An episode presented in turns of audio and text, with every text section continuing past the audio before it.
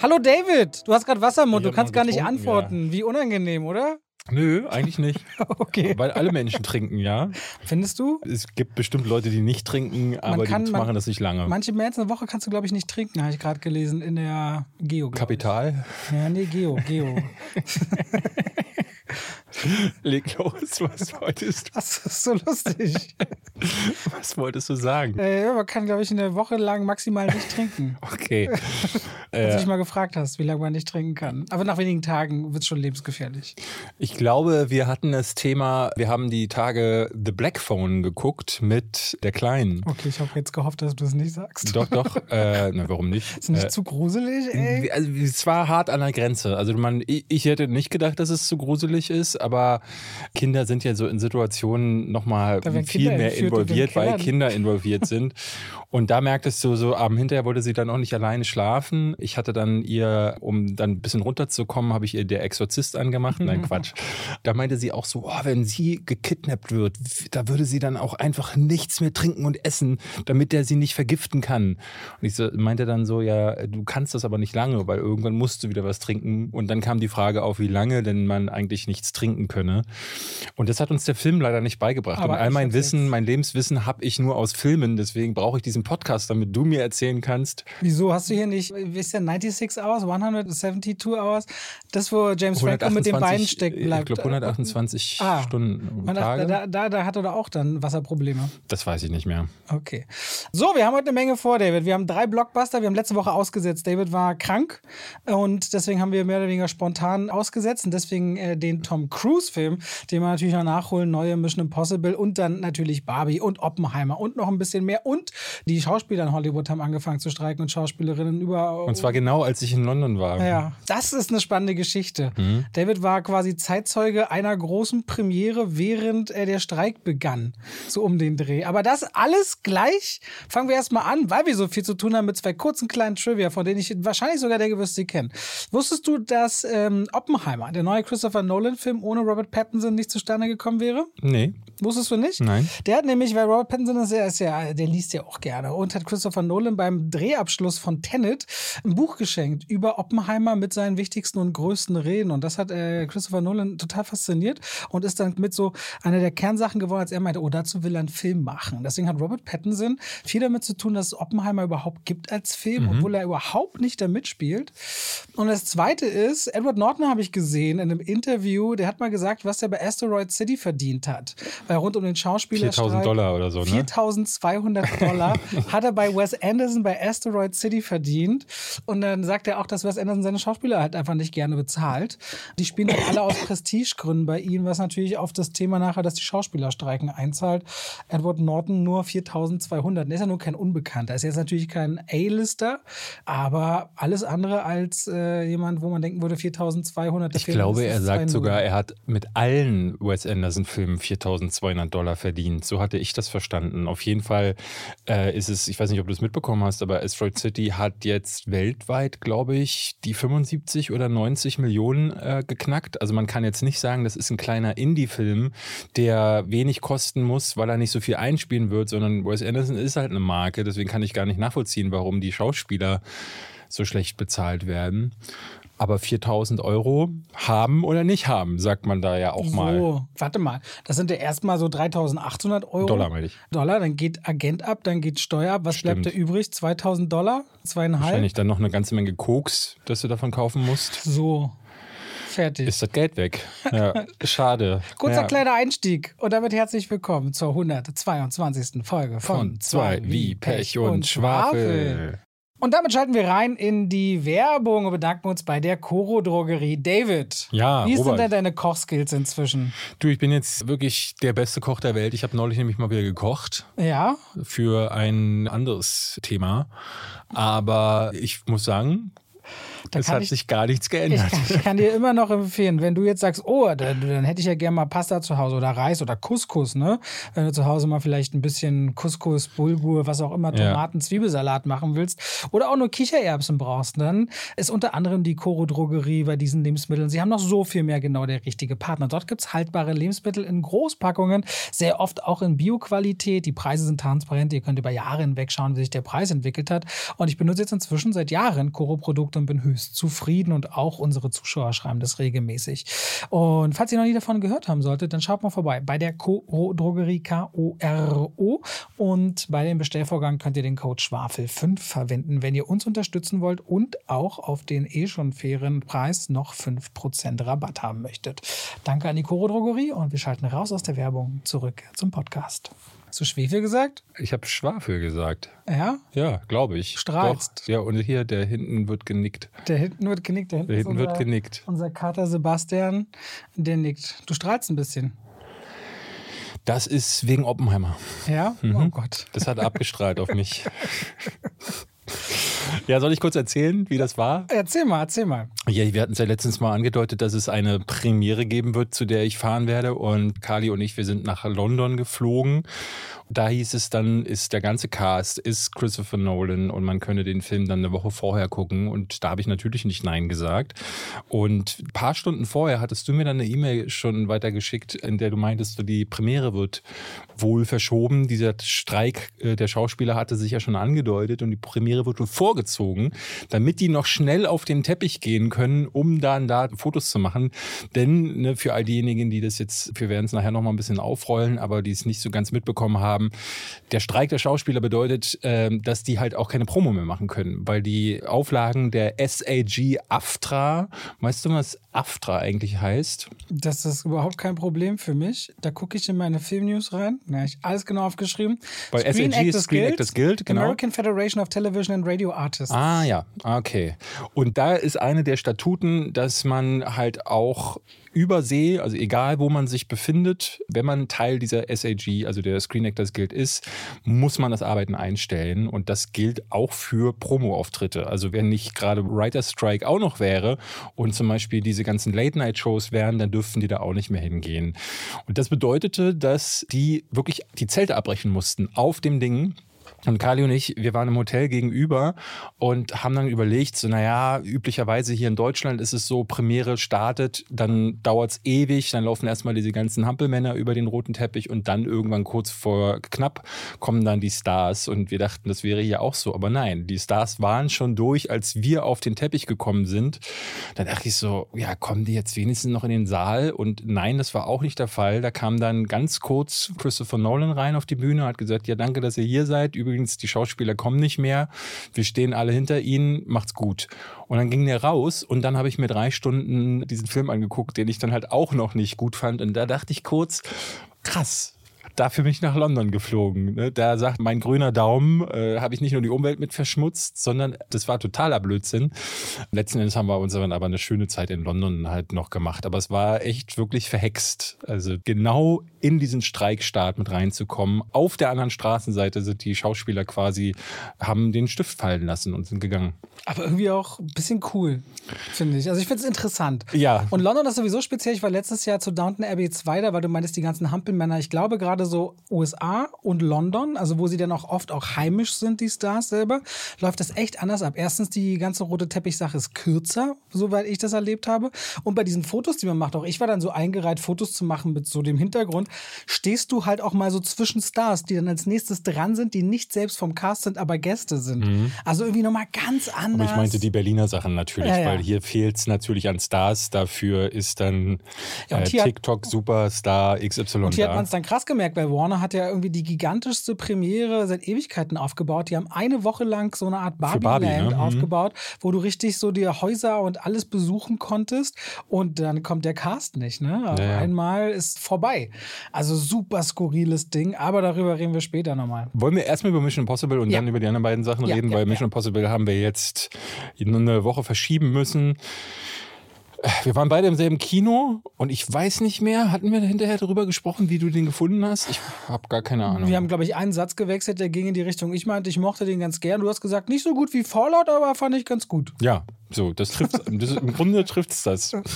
Das ist es dann auch So, gewesen. dann machen wir jetzt Oppenheimer. Ja.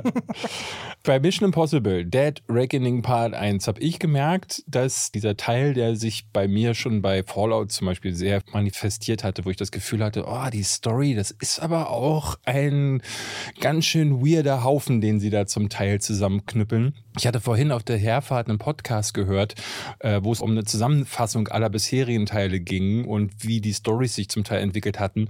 Und es ist krass, wie dämlich die Stories über die Jahre schon waren. Und Dead Reckoning legte aber trotzdem nochmal einen oben drauf, wie ich finde, weil es ist wieder alles sehr verschachtelt, aber es geht im Grunde diesmal eigentlich um ein sehr aktuelles Thema, nämlich über KI. Die wird hier nur die Entität genannt. Und diese. Du musst kein Trinkspiel draus machen. Ja, ich habe in meiner Kritik auch immer Entität gesagt, weil im Englischen heißt es ja Entity. Und sie sagen in dem Film, den wir geguckt haben, weil ich hatte ihn ja auf Englisch geschaut, sagen sie die ganze Zeit Entity, the Entity. Und deswegen habe ich irgendwie dieses Entität übernommen, ja, obwohl ich eigentlich weiß, dass es Entität heißt, aber in der Kritik immer wieder gesagt, und oh, das kriegst du ja um die Ohren gehauen dann hinterher. So wie bei deiner Oppenheimer-Kritik. Regelrecht, regelrecht. Regelrecht. Ich muss wohl regelrecht, regelrecht häufig gesagt haben und äh, habe mir das immer wieder durchlesen müssen. Äh, nichtsdestotrotz, also es war so, dass ich mittendrin dachte, diese Konstellation aus einem Bösewicht, der eigentlich, ne, der gar keine eigene Motivation mehr hat, sondern nur der Handlanger von einer KI ist. Dann gibt es in diesem Team der bösen Handlanger jetzt mittlerweile auch so eine Figur, die würde man eigentlich bei, ja, auch so aus einem Superheldenfilm, also Pom Clementiev äh, heißt sie, glaube ich, die ja eigentlich die Mantis spielt, die ist hier so eine Ninja-Warrior-Frau, die mit weißen Augen hat auch ein Katana-Schwert und oh, das wirkt alles wie in so einem Comicfilm mittlerweile. Und währenddessen äh, spielt das aber Tom Cruise mit einem Straight Face runter, dass du das Gefühl hast, so, das ist hier der knallharteste Thriller. Aber die Sachen, die passieren, also sowohl die Action-Szenen, die deutlich lustiger sind als vorher, aber auch die Story-Beats sind nur noch Hanebüchen. Das ist nur noch Blödsinn, aber es ist irgendwie cooler Blödsinn, deswegen hat es mich immer noch gut genug unterhalten. Also ich fand die Reihe schon immer sehr skurril. Tom mhm. Cruise kriegt schon bei Teil 2 seinen Auftrag, während er an einem Felsen hängt mit einer Hand. Ja. Erinnern wir uns mal zurück. ja. ja. Aber du kannst ganze Sequenzen nehmen. Du kannst eine Verfolgungsjagd in Rom nehmen und an Fast and Furious angleichen und sagst, eindeutig der bessere Film. Ja. Du kannst eine Zugsequenz nehmen, finde ich, und an Indiana Jones legen und sagen, eindeutig der bessere ja. Film. Und ich finde auch den Opener, der hier also krass gefühlt auf kalter Krieg macht, denkst du, oh, jetzt kommen sie die mit so einem Super Thema. stark, ja. Ich dachte sofort, krass, wie mich das reinzieht. Du bist sofort drin, ja. Und ich dachte dann immer wieder, Mann, also es ist jetzt. Äh Diese Kunst des Openers hat Kino fast vergessen. Und deswegen dachte ich so, nach zehn Minuten war ich sofort da. Und auch es gibt zum Beispiel ganze Sequenzen, die an Flughafen spielen und da kommt der Film ohne gigantische Explosionen mhm. aus, sondern mit einfacher Technik und einfach dem puren Tempo etwas hinterher zu jagen. Story ist ganz einfach, ne? Also es geht ja um diesen Gegner und sie teilen dieses Finale genau nochmal, dass sie dir noch einen Zwischen-MacGuffin packen. Als müsstest du halt in einem Dungeon äh, bei Diablo 4 erst noch eine erste Instanz machen und dann kommt erst der Endgegner. So ungefähr ist die Idee hier. Und dafür zieht sich hier und da, aber ich habe von Mission Impossible noch nie so richtig das Gefühl gehabt, der hätte jetzt einen Realitätsbezug. Aber ich hatte auch nie das Gefühl, es sei so bescheuert wie Fast and Furious. Und ich finde, ja. in der Riege dessen, ich meine, Tom Cruise am Busch Khalifa lang klettern, der hat doch schon immer irgendwelche skurrilen Sachen gemacht. Da sind die Stunts eigentlich dieses Mal noch relativ, ja, gar nicht so extrem ausufern. Ich fand den ersten eigentlich ganz drollig, da, wo sie da in diesem gelben Fiat. Den ersten Stunt oder den ersten Teil? Die große erste äh, Actionsequenz, wo sie in so einem gelben Fiat durch Rom äh, brettern, weil da das erste Mal in der Reihe so richtig Slapstick-Elemente mit reinkommen. Er ist da mit Haley Edwards zusammengekettet. Die eine super Chemie zusammen haben. Mhm, ja, die waren, äh, wusstest du, dass die sind zusammen gewesen zu dem Zeitpunkt? Angeblich.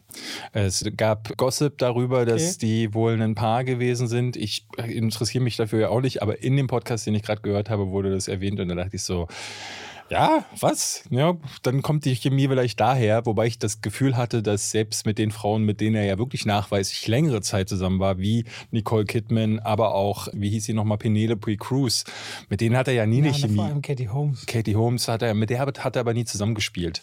Aber mit Penelope Cruz zum Beispiel fand ich, hat er auch keine echte Chemie gehabt in Vanilla Sky zum Beispiel. Egal. Auf jeden Fall, äh, die beiden sind zusammengekettet und sie muss dann das Steuer übernehmen.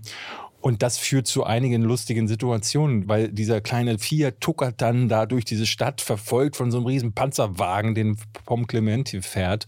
Und da dachte ich so, oh, das haben sie bisher noch gar nicht gemacht, dass sie halt Humor mit injiziert haben, sondern bisher wurden auch die Actionsequenzen waren gerade in Fallout, wo dieser Halo Jump, der war ja wirklich einfach nur Luft anhalten und dann ausatmen, wenn er dann endlich unten angekommen ist. Das fand ich nett. War dann aber so ein bisschen komisch, dass es nur am Anfang ist und dann gar nicht mehr. Also alle anderen Szenen danach, es gibt dann ganz am Ende nochmal so eine Situation, er springt ja dann von einem Felsen, das ist ja dieser große Stunt, den sie beworben haben, den fand ich ehrlich gesagt gar nicht so doll. Und wenn er unten ankommt, gibt es auch nochmal so einen Comedy-Moment. Aber im Grunde ist der Rest relativ ernst gehalten, was die Actionsequenzen angeht. Aber ich fand so, es war actionmäßig nicht so spannend wie Ghost Protocol zum Beispiel. Butch Khalifa finde ich krass. Rogue Nation, diese Unterwassersequenz, da muss ich regelrecht selbst die Luft anhalten. Es fehlte mir aber irgendwie dieser große Moment. Weißt du, dieser Motorradjump von diesem Ding, den haben sie so runtergefilmt in den Trailern.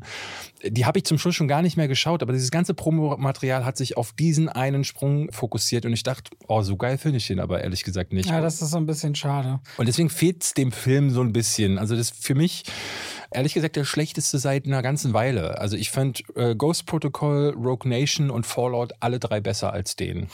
Okay, also ich würde da nicht mitgehen für mich, aber ich war richtig froh, mal so einen Film zu sehen, wo ich merkte, ey, hier ist wieder richtige Spannung. So nach den ganzen letzten Blockbustern, die nie so richtig spannend waren, hatte ich das Gefühl, hier ist das alles ein bisschen mehr so auf dem Boden geblieben. Ist toll aber, inszeniert, auf jeden Fall. Und keiner rennt so gut wie Tom Cruise, aber es liegt wahrscheinlich in seiner Körpergröße. Der ist 61. Äh, Alter, der das ist, krass. ein krasser Typ. Am Ende, ich bin gespannt, geht es nächstes Jahr schon weiter?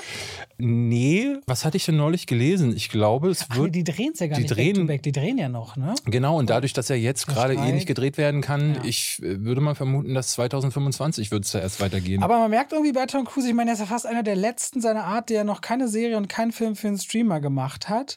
Und ich glaube, das honorieren die Leute so ein bisschen. Auch wenn er kurz hinter den Erwartungen startet, ist immerhin noch bei weitem der beste Start der gesamten Mission Impossible-Reihe. Ich hatte jetzt die Tage ein Tom Cruise-Ranking gemacht und dabei ist mir aufgefallen, dass der letzte Film, was würdest du vermuten, was der letzte Film ist, der ein originärer Stoff war, jetzt mal abseits der großen Franchises? Barry Seal. Ja, Barry Seal ist der letzte Film gewesen dieser Art und da dachte ich so, oh, ich merke. Wer ist denn der? 2017? 16? Ja, so in dem Dreh. Ich, oder 18? 2018 vielleicht. Auf jeden Fall habe ich gemerkt, diese Filme fehlen mir von ihm. Die würde ich gerne wieder mehr Barry sehen. Habe ich richtig gerne geguckt. Ja, ich auch. Den fand ich richtig klasse. Was ist denn dein Lieblings-Tom Cruise? Ich habe es Ranking nicht. Oder warte, lass mich raten. Weiß ich, komme ich drauf? Ach, hier, geboren am 4. Juli. Nein, das ist deiner. Nee, meiner ist äh, Jerry Maguire. Ach so, der ist ganz weit unten. den mag ich gerne. Tropic Thunder? Nein. Nee, den auch mag Warte ich auch mal, nicht. Tom Cruise, Top Gun, glaube ich nicht. Tagesdonners hast du auch nicht. Hast du eine Mission Impossible ganz oben? Nee. Warte mal. Darf ich noch kurz? Ja. ja. Interessiert. Warte mal, Tom Cruise. Ich kann auch Tipps geben. Wenn Vanilla Sky? Nee. nee, nee Vanilla Sky ist mit in den Top 5. Interview mit einem Vampir, sowas glaube ich nicht. Hast du nicht der ist auf Platz 2. Wirklich? Hätte ja. ich gedacht, der ist bei Ich habe ihn nicht in dem Video drin, weil ich äh, gesagt habe, dass Filme, über die ich schon mehrfach gesprochen habe, den hatte ich zum Beispiel im Brad Pitt Ranking ah, auf der okay. 1 oder 2. Und da meinte ich so, kommt nämlich mit rein. Bei Letterbox habe ich aber auch ein Ranking gemacht und da war der auf dem zweiten Platz. Sag mal. Collateral. Ah, den der, habe ich einmal gesehen. Das der mit Jamie Foxx, wo er den war diese Story, wo sie schon nee, ist nicht die Sache, wo sie schon wissen, dass du ein Verbrechen machen wirst und deswegen nee, das was Nee, das ist Minority Report. Minority Report. Nee, Collateral ist der Film, wo Jamie Foxx einen Taxifahrer spielt mhm. und dann äh, am Flughafen einen Gast aufnimmt, das ist Tom Cruise, der ist ein Profikiller. Hat das so eine grünliche Farbpalette? Exakt, ja, ah. das ist der erste Film gewesen, der in digital äh, gedreht wurde und ist nach Heat, den ich ja für einen der Top 5 besten Filme aller Zeiten halte, ist das, das ganz nah hinten dran der zweitbeste Film von Michael Mann. Ich finde ihn brillant und da ist der ist auch Tom Cruise richtig stark in dem Film. Spannend, aber Mission Impossible, ich würde sagen für alle, die sagen, dass sie Action gerne schauen, eigentlich seit John Wick fast die beste Empfehlung dieses Jahr. Ja, wobei ich sagen muss, dass ich John Wick 4, was die Action angeht, besser fand. Ja, ich sag ja auch seit John Wick. Ja. okay, oder ja. wollen wir dazu noch was? Nö. Ich würde gerne von dir hören, wie Barbie war. Weil oh, vielleicht ja. muss ich dazu sagen, ich habe das diese Woche nicht sehen können. Ich bin nämlich letzte Woche aus London gekommen, bin gelandet und dachte so, scheiße, bis 14 Uhr war Anmeldefrist der Pressevorführung und da war schon 15 Uhr und habe dann zu spät quasi mich angemeldet und die Pressevorführung muss wohl so voll gewesen sein, dass man mir keinen Platz mehr... War auf dem letzten Platz wirklich voll. Ja? Aber sie haben auch nicht das größtmögliche Kino genommen, was ich ungewöhnlich fand, wo man auch noch mehrere... Sie haben, ja. sie haben ein Kino genommen, was nicht weitere Säle hat für den Notfall, um Überlaufsäle zu nehmen und sie haben Begleitungen eingeladen, wobei Presse Vorrang haben sollte. Ja. Fand ich so ein bisschen eine unglückliche Konstellation. Ich hätte dann auch noch alleine kommen können, hatte man mir geschrieben, aber ich wollte den Film unbedingt mit Kali gucken, weil ich glaube nämlich, Kali ist ja auch so eine Real-Life-Barbie. Kali ist eine Frau und ich glaube, der Film wirkt auf sie nochmal anders als auf mich und ich glaube, das wird mir bei meiner Kritik vielleicht noch sogar helfen, wenn ich ihren Eindruck neben mir dann auch äh, dabei habe. Ich kann mir gut vorstellen, dass Barbie der Film des Jahres wird, bei dem die Meinungen am weitesten auseinandergehen. Das glaube ich eher, dass es Oppenheimer ist, weil jetzt die ersten nee, Kritiken Oppenheimer schon reinkommen. ist einfach nicht so gut. Und das sage ich als wirklich, das sage ich wirklich als ganz großer Christopher Nolan-Fan. Äh, Wie oft wir schon gesessen haben und du gesagt hast, wenn ich sagte, ich liebe die Filme und du ja schon vielen nichts abgewinnen konntest. Ich habe ja noch bis zu Tenet komplett hinter ihm, ja. Inklusive Tenet hinter ihm gestanden. Tenet. Also seit ich, Prestige bin ich ja wirklich Ich hatte Film. gestern auch jemanden, da dachte ich so, oh, du armer Kerl, wirst sehr enttäuscht sein. Der schrieb mir, ja, nee, sorry, aber bei Christopher Nolan-Filmen, da wird er lieber auf die Meinung von Robert warten, weil der da einfach mehr Ahnung hat oder eine bessere Meinung hat. Und dann dachte ich, ich habe es ihm nicht geschrieben, aber ich dachte, beides ganz und da wusste, da wusste ich von dir schon, dass du den auch nicht gut ah. findest. Und da dachte ich so, oh, der arme Kerl wird da eine böse Überraschung. Aber bei Barbie hatte ich bisher nur, der hat ja was, ich glaube, Rotten Tomatoes 93 Prozent. Ja, oder 89 jetzt, glaube ich, ganz ja? aktuell, aber mhm. sehr weit oben. immer wenn ich dran zurückdenke, muss ich lachen, weil ich immer wieder an Ryan Gosling in verschiedensten Situationen vorstellen muss. Ganz Also Barbie-Film kommt die Woche raus. Warren, der hat ja eine richtige Produktionshölle hinter sich, weißt du das? Seit 2009, der war bei Universal, dann bei Sony und Amy Schumer und dann Anne Hathaway sollten Barbie spielen. Ja. Dann ist er bei Warner gelandet und sie haben gesagt, okay, Margot Robbie wird's. Und dann haben sie sich Greta Gerwig gesucht. Du hast ja mir noch gezeigt in Folge 3, glaube ich, dieses Warte, Podcast. Ich, ich, ich, glaube, ich suche den Clip mal raus. Mir uns hatte nämlich letzte Woche jemand geschrieben, der gemeint hat, dass es einen Clip gibt aus einer der ersten Folgen, ich glaube, es ging da um Spieleverfilmungen. Also nicht Videospiele, sondern Brettspiele. Mhm. Und da meintest du zu mir, dass Barbie gemacht wird von Greta Gerwig. Und ich sagte dann, nee, das kann nicht sein, das glaube ich nicht. Das muss dann irgendwie so eine dokumentarische Aufarbeitung sein, weil ihr Stil passt ja gar nicht dazu. Und jetzt, heute wissen wir es besser. Wie, wie lange ist es jetzt her? Zweieinhalb Jahre machen wir den Podcast? Äh, ja, genau. Das, das hat nicht so, so lange gedauert. Ich suche es mal raus.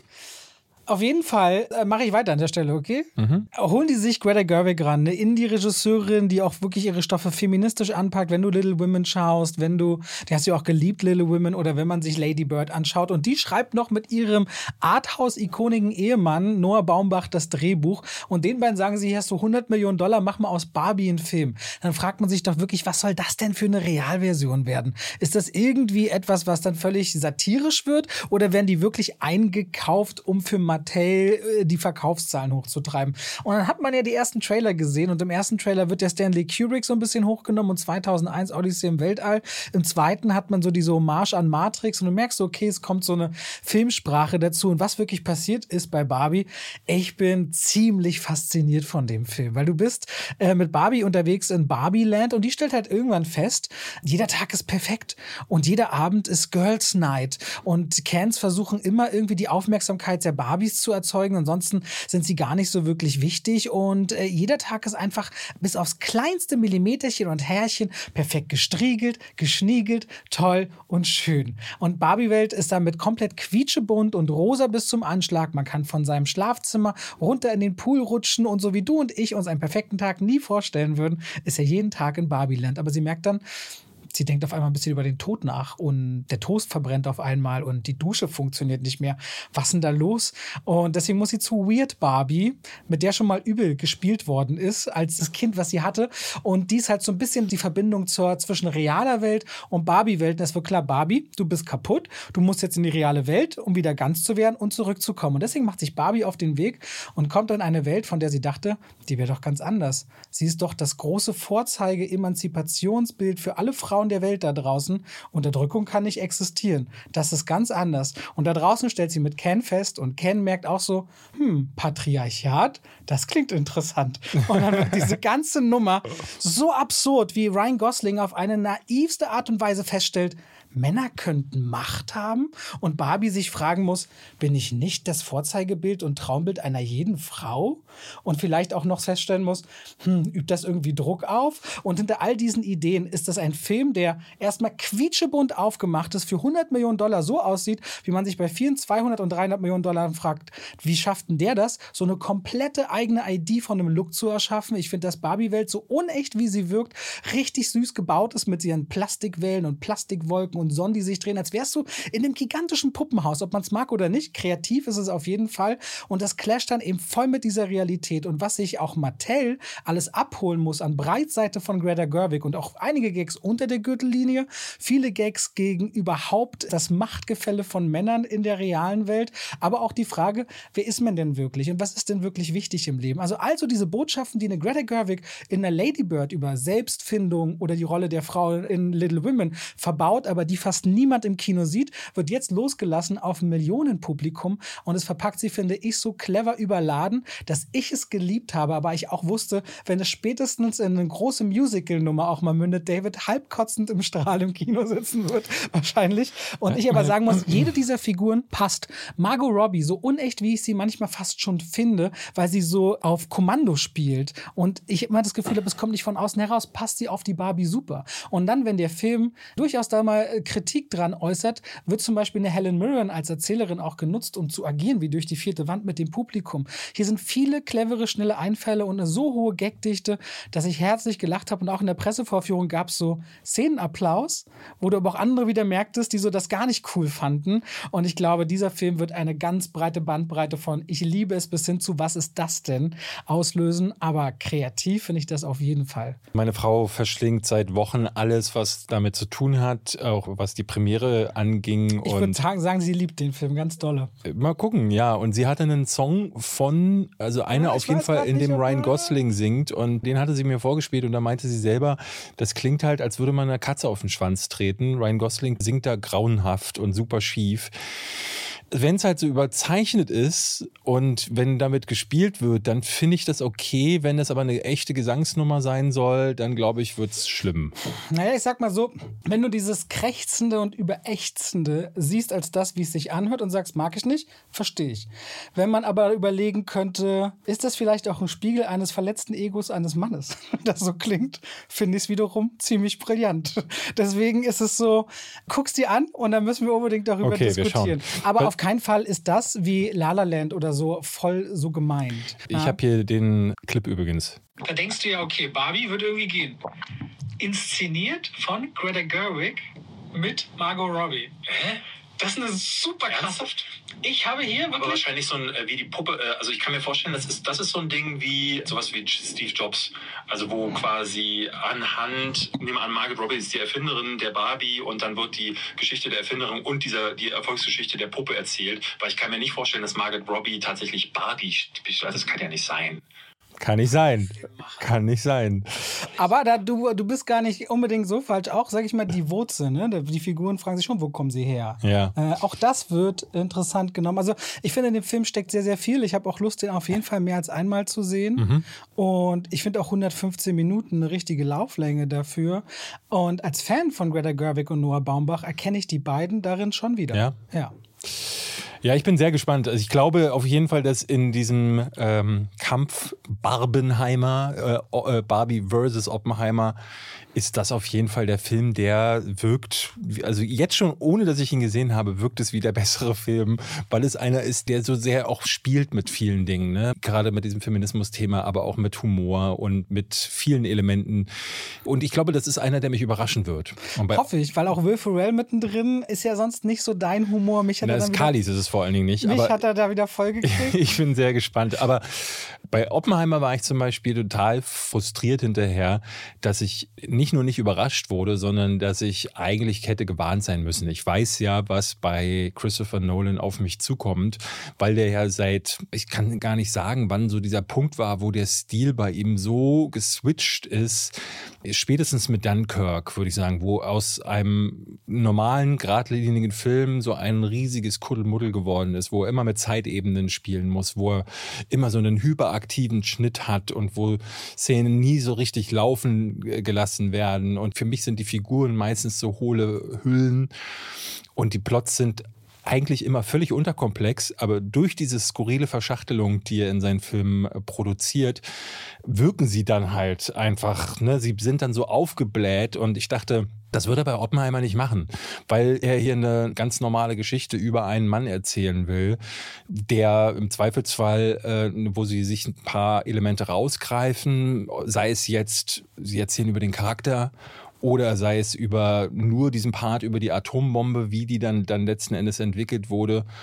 Oder wie auch im Trailer so ein bisschen angedeutet, dass es darum geht, dass Robert Oppenheimer ja jemand gewesen ist, der auch gelitten hat unter der Entwicklung dieser Bombe. Nicht mal angedeutet. Ich finde schon, dass diese Zerrissenheit in den Trailern so viel Raum einnahm, dass ich sehr darauf gesetzt habe, dass das mhm. Kernthema sein wird. Aber das passiert alles gar nicht. Und ich war, also ich war schockiert, weil ich nach drei Stunden da rausgekommen bin und mir haben die Ohren geklingelt, als wäre ich gerade in Tenet gewesen. Kennst du das? Ich, ich, weiß nicht warum. Ich hatte einen ganz skurrilen Vergleich. So ein Animationsfilm manchmal, ne? Wenn dann so unsere Helden, unsere Animationshelden haben gerade irgendwas erlebt und dann kommt noch mal ein böser Gegner und dann geht ein großes dunkles Tor auf und dann siehst du so mit düsterer Musik kommt so ein dun, riesiger, dun, kommt ein riesiger Schatten dun. und dann wird der Schatten immer kleiner und immer dann steht eigentlich nur so ein Männchen. Ja. So kam mir Oppenheimer vor. dieser ganze, dieser ganze Vorbau, dieses ganze, weil ich gebe dir ja recht, er hat diesen Stil. Bei Dunkirk zum Beispiel ist noch diese Größe der Schlacht mhm. und dieses Menschenmaterial darin noch groß genug, als dass du das so unterlegen kannst und mich total reinziehen konntest. Ja. Hier geht es aber letztendlich zwar um großes Thema, die Entwicklung der Atombombe, das Manhattan Project und wie es die Welt verändert hat, aber eigentlich ist es nicht mal richtiges Biopic, sondern nur der Ausschnitt eines Mannes, der zu diesem Projekt kommt und der danach feststellt, okay, was haben wir jetzt damit getan und der sich mehr oder weniger auch der im amerikanischen Behörden stellen muss, ob er eigentlich Patriot ist oder nicht so ein bisschen. Und das ist eine ganz schön dünne Storyline für jemanden, der im Trailer eben verspricht, Zerrissenheit zu erzählen. Aber hier wird alles von Ludwig Göransson so übertönt die mhm, ganze ja, Zeit. Du hast diese Musik, du hast auch diese völlig unnötigen Hin- und Hersprünge, dass du dich eigentlich an der Masse der Wissenschaftler ringsherum auch fragst, wer ist nochmal das und warum jetzt du? Was war nochmal deine Haltung? Ich habe das Gefühl, dass Christopher Nolan hier so viel Verwirrung stiftet, um was künstlich so aufzublasen, was eigentlich ganz einfach ist. Ja, und sein Stil ist nicht gemacht für so einen also dann soll er halt mal einen Film machen, der 30 Millionen kostet und wieder was Kleineres machen.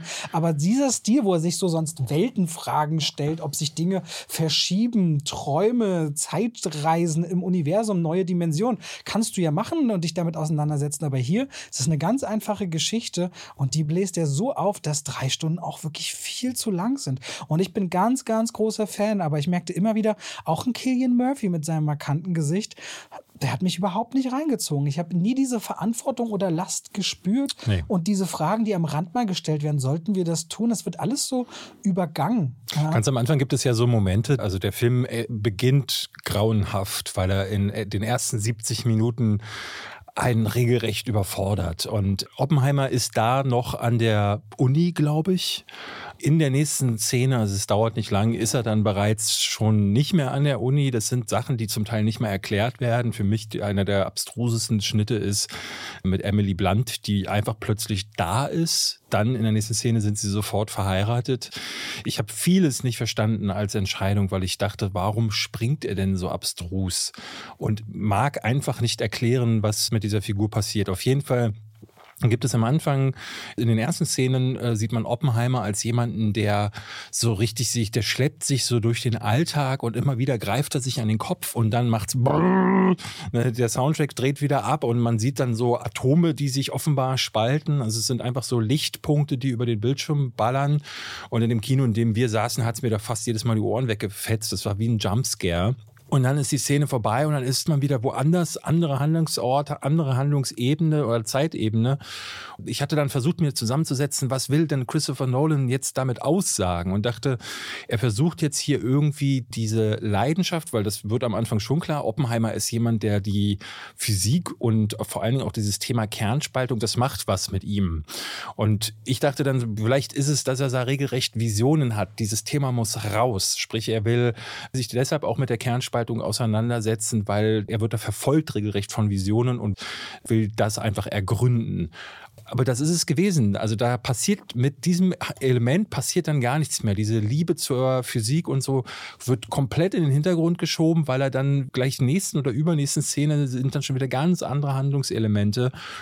Und das passiert immer und immer wieder. Ein, dann ist plötzlich Florence Pugh da, deren Charakter, ich, ich verstehe nicht, warum sie in diesem ich Film ist. diese Frauen, die da etabliert werden, sie dienen so wenig, um diesen Charakter, den er eigentlich erzählen will, irgendwie zu unterfüttern. Genau, also wenn, wenn du die Frauen schon nicht auserzählst, dann nutze doch die Frauenrollen dazu, um Robert Oppenheimer ein bisschen aufzufüllen als Figur. Aber das passiert er- ja auch nicht. Es der, wird, der wird auch klar als Womanizer dann Genau, einfach so wird- genau, das sagt Matt Damon einfach so, aber das, das passiert ja nicht so, dass man das erfüllt. Und weil hier einfach viel zu viel drin ist. Der hat drei Stunden, um diesen Film laufen zu lassen. Und die letzte Stunde verschenkt er an Robert Downey Jr. Es gibt einen Moment, der mir ganz gut gefallen hat, und ist der, wo Christopher Nolan geradlinig erzählt, nämlich die, wenn die ersten Atombombentests oder der erste Test dann passiert und dann diese Zündung, da läuft es dann drauf hin.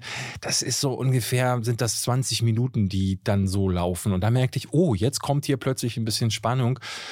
Aber davor und danach ist es einfach ein riesiges Durcheinander und du merkst, er hat eigentlich gar nichts zu erzählen. Also wenn du das nehmen würdest und ähm, chronologisch, du nimmst diesen riesigen Buchstabensalat und sortierst mal. Das ist dann noch eine Stunde lang. Ähm, nee, nicht nur das, sondern ich glaube, dann würdest du deutlich merken, wenn du das mal in eine große rote Linie bringen würdest, würdest, würdest du merken, dass diese Geschichte von Robert Oppenheimer, das ist wie einen Wikipedia-Eintrag zu lesen, aber elementare Teile immer wieder auszulassen und zu überspringen oder äh, zusammenzufassen. Es gibt doch diese eine App, ich glaube Blinkist oder so, wo, Ja, wo du dir, wo du dir das in gebrochen wird. 15 Sekunden zusammenfassen lassen kannst. Und so wirkt dieser Film. Und ich hatte trotzdem das Gefühl, hinterher weniger über Oppenheimer zu wissen als vorher.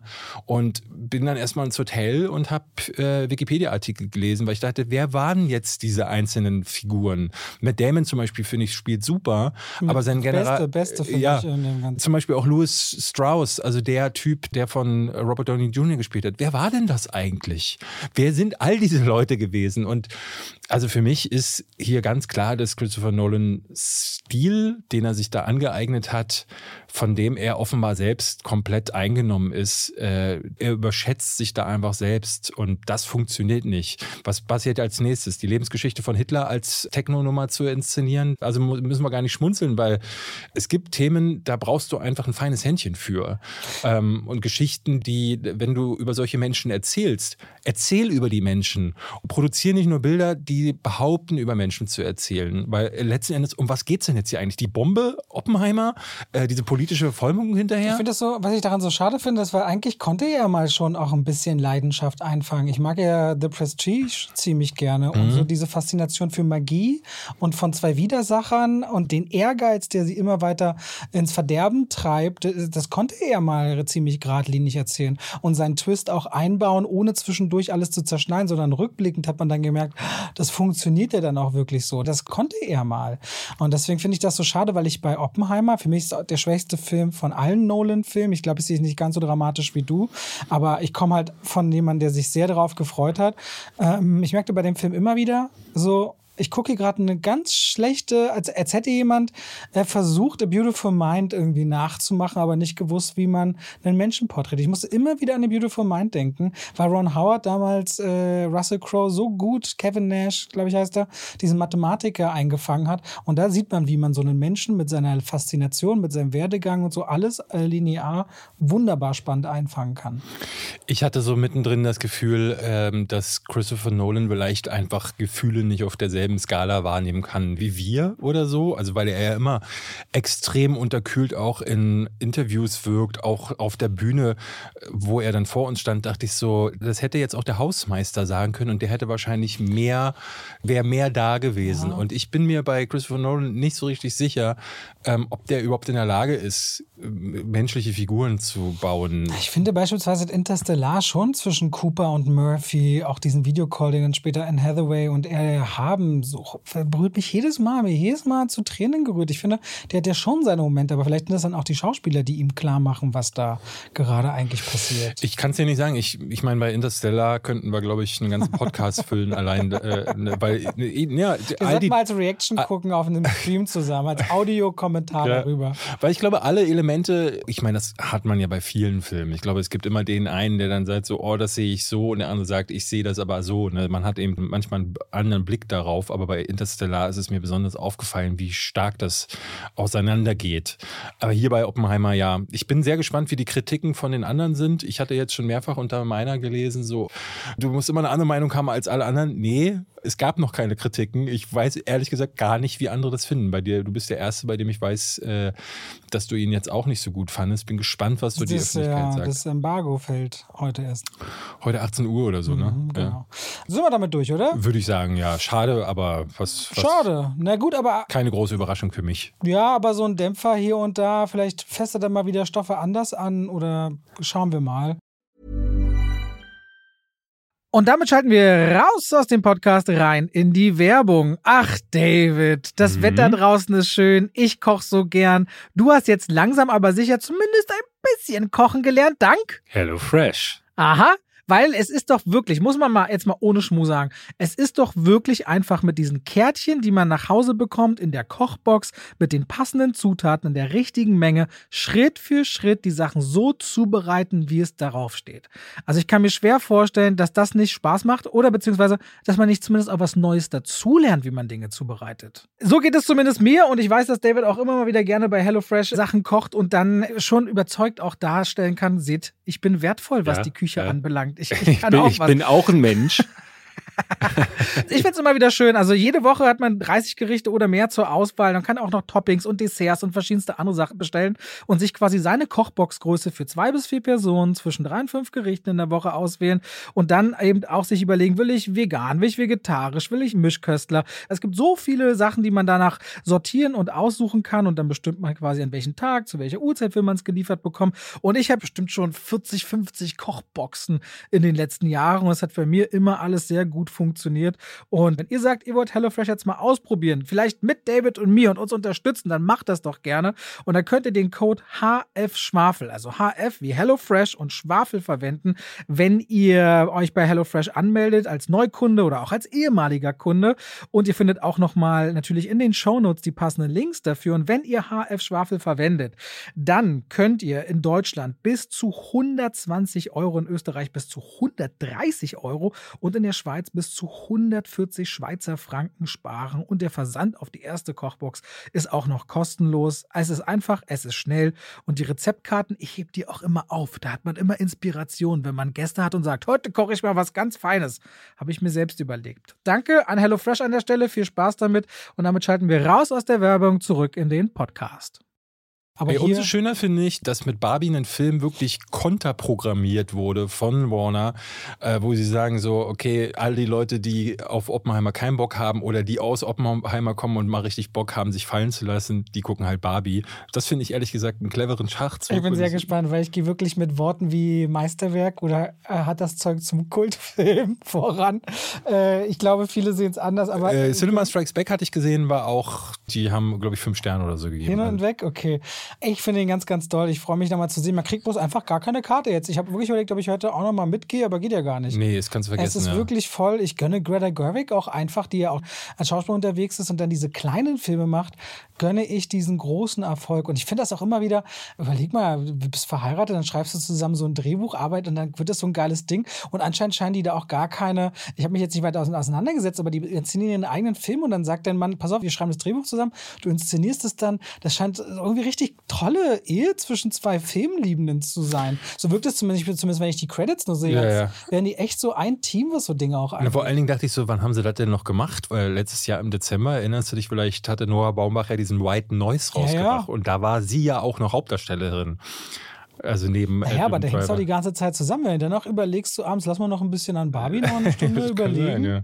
ja. warum nicht? Lass mal mit den Barbie-Puppen spielen. Ähm, so, was haben wir noch? Netflix hat wieder gesagt, ey, wir hatten doch da mal den Film, der bis heute immer, glaube ich, noch unter den Top 3 oder 5 gestreamten Filmen ist, mhm. nämlich Sandra Bullock, Bullock, Bullock, Sandra Bolognese, Sandra Bullock, äh, Bird Box. Ich fand es damals schon, ich will nicht sagen billig Variante, aber einfachere Variante von A Quiet Place. Außerirdische sind da und anstatt nicht reden zu können, darfst du sie nicht angucken, sonst bringst du nämlich dich und eventuell noch andere um. Das ist die Bird Nee, nee, ob sie außerirdisch waren, das wurde nie geklärt. Also Echt es war nicht? wirklich gar nicht klar. Wesen sind da. Wesen, ja, ja. Die kommen irgendwo her. Für mich ist es immer so Lovecraftsches Cosmic Horror Zeug gewesen in meinem Kopf. Ich habe mir einfach gedacht, das sind so diese Lovecraft-Viecher aus der Schattenwelt. Aber man kann natürlich auch, hätten alles Mögliche sein können. Monate später gucken wir auf jeden Fall nach Barcelona. Ein Großteil der Weltbevölkerung ist ausgestorben. Ja. Und die paar, die noch leben, ziehen sich in irgendwelche Räume zurück, weil die Wesen anscheinend da nicht reingehen, sondern nur draußen.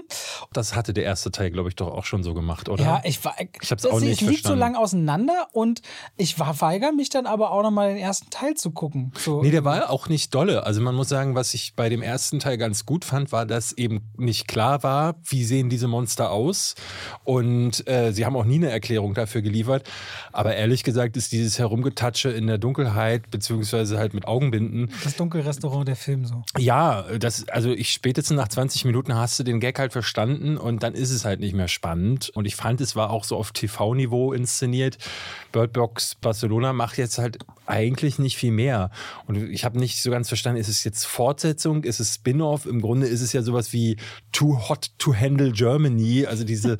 Spanische Ableger. Ja, die gab es das nicht ich auch bei. fragen. Wie ist denn das, wenn du jetzt äh, Bird Box Barcelona schaust? Weil ich saß so da, mach so Englisch an und denk so, ist ja gar nicht Englisch. Nee. Ist Spanisch. Ich hab's Deutsch Und dann gucke ich dann Deutsch, weil ich mir so denke, oh, nicht Spanisch hat jetzt keinen Bock. Für Das Problem, genau, das. Problem war, ich wollte erstmal gucken, wie es deutsch ist. Und dann merke ich, es gibt ja da so eine amerikanische Touristin. Ah, Hi David. Die spricht mit einem schlechten englischen Akzent und ich dachte, wer hatte denn diese blödsinnige Idee?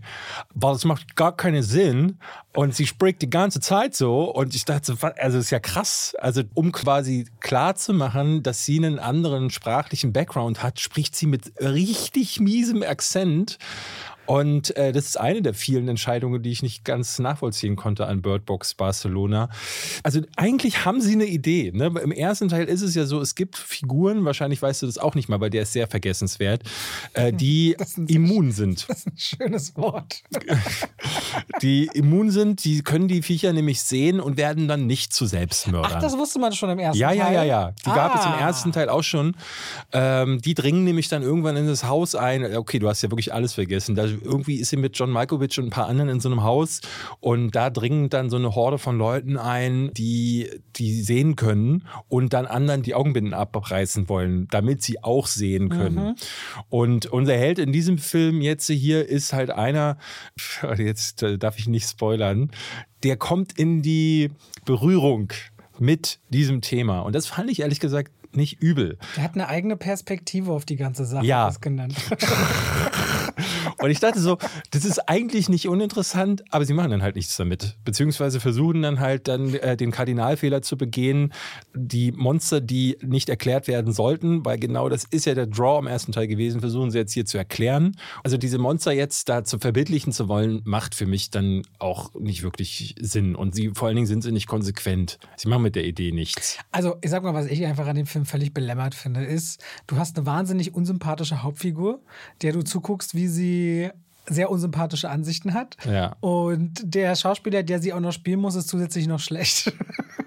Ja, ich finde, der Figur. hat keine Aura, weil das merkst du, wenn Georgina Campbell, die in Barbarian so stark war, auftritt, als Nebenrolle, spielt die den immer an die Wand. Ja, ja. So, ich finde, dieser Hauptdarsteller trägt diesen Film überhaupt nicht. Dieser Film, die größte Herausforderung ist dabei, nicht etwas anderes zu machen, während der läuft. Na, was ich so abstrus fand, war, sie erklären die Motivation der Figur mit einem Punkt. Also irgendwann stellt sich dann das Gegenteil davon ein und sagt, es ist ja gar nicht so. Und diesen Gedankengang hätte er schon ja vor Ewigkeiten haben können. Und also es ist ein Logikfehler nach dem anderen, der sich dann da auftürmt. Und diese Figur funktioniert halt als Sympathieträger dadurch nicht, aber einen anderen Sympathieträger gibt es im Film nicht. Und letzten Endes sehe ich dann halt eben wieder nur eine austauschbare Gruppe von Leuten, die mit einer Augenbinde so durch die Gegend läuft und toucht dann irgendwelche Dinge an. Und Das war ganz schön unnötig. Die, ja, Also- die, das Motiv ist auch einfach viel zu dünn. Also wir können, man kann natürlich über Dinge wie, man hat etwas erlebt und wie man damit umgeht, Mhm. reden, aber da sollte sich der Film ein bisschen Zeit nehmen. Stattdessen wirst du reingeworfen und musst dann akzeptieren, was jetzt die Motivation der Hauptfigur ist. Und das bildet sich nicht ab, wenn du nicht die Verbindung verstehst, die dahinter steht. Gute Filme dieser Art, nehmen wir A Quiet Place, funktionieren, weil ich alle Figuren, die dort passieren, erspüren kann. Als Familie, als Zusammenhalt. Und wenn schon das erste Kind in A Quiet Place am Anfang einfach radikal getötet wird, du weißt, hier geht es um richtig was. Das Ich finde aber, irgendwie. dass Netflix diesem Trend, den sie da jetzt mit aufbauen, ich glaube bei House of Money oder Haus des Geldes gab es da nicht auch schon mehrere koreanische Landesware? Version. Ich finde, das sollten sie jetzt einfach äh, mit allem machen. Stranger Things, Klein Machno zum Beispiel. Das Squid Game bekommt doch auch eine US-Version, glaube ich, ne? Echt jetzt? Ich glaube, Squid Nein. Game- Und Oh, echt, jetzt bitte lass das, genau bitte lass das nicht wieder eine, eine, eine Clip sein, der uns dann in äh, zweieinhalb Jahren um die Ohren gehauen wird. Ich finde das krass. Also ich finde das wirklich krass, dass Netflix äh, heute wurde bekannt gegeben, dass sie zum Beispiel die He-Man-Sachen, die sie geplant hatten, Mhm. sind gescrapped worden. Ist wohl ihnen zu teuer. Und ich finde das so abstrus, dass jetzt jemand gesagt hat, der letzte Teil von also Bird Box war, glaube ich, 2018. Das ist jetzt fünf Jahre her. Da sagt jetzt dann irgendjemand, ey, komm mal mit einer Barcelona-Version um die Ecke. Warum? Also äh, ich verstehe nicht, ähm, weil sie glauben, dass es in Europa, also war vielleicht die Zuschauerschaft hier größer als in den USA und deswegen haben sie hier, aber warum Film nennen schon sie es nicht dann teuer. Der so? erste Film hat nur 20 Millionen gekostet. Das ist ja Peanuts für Netflix normalerweise, was sie sonst ja. bezahlen.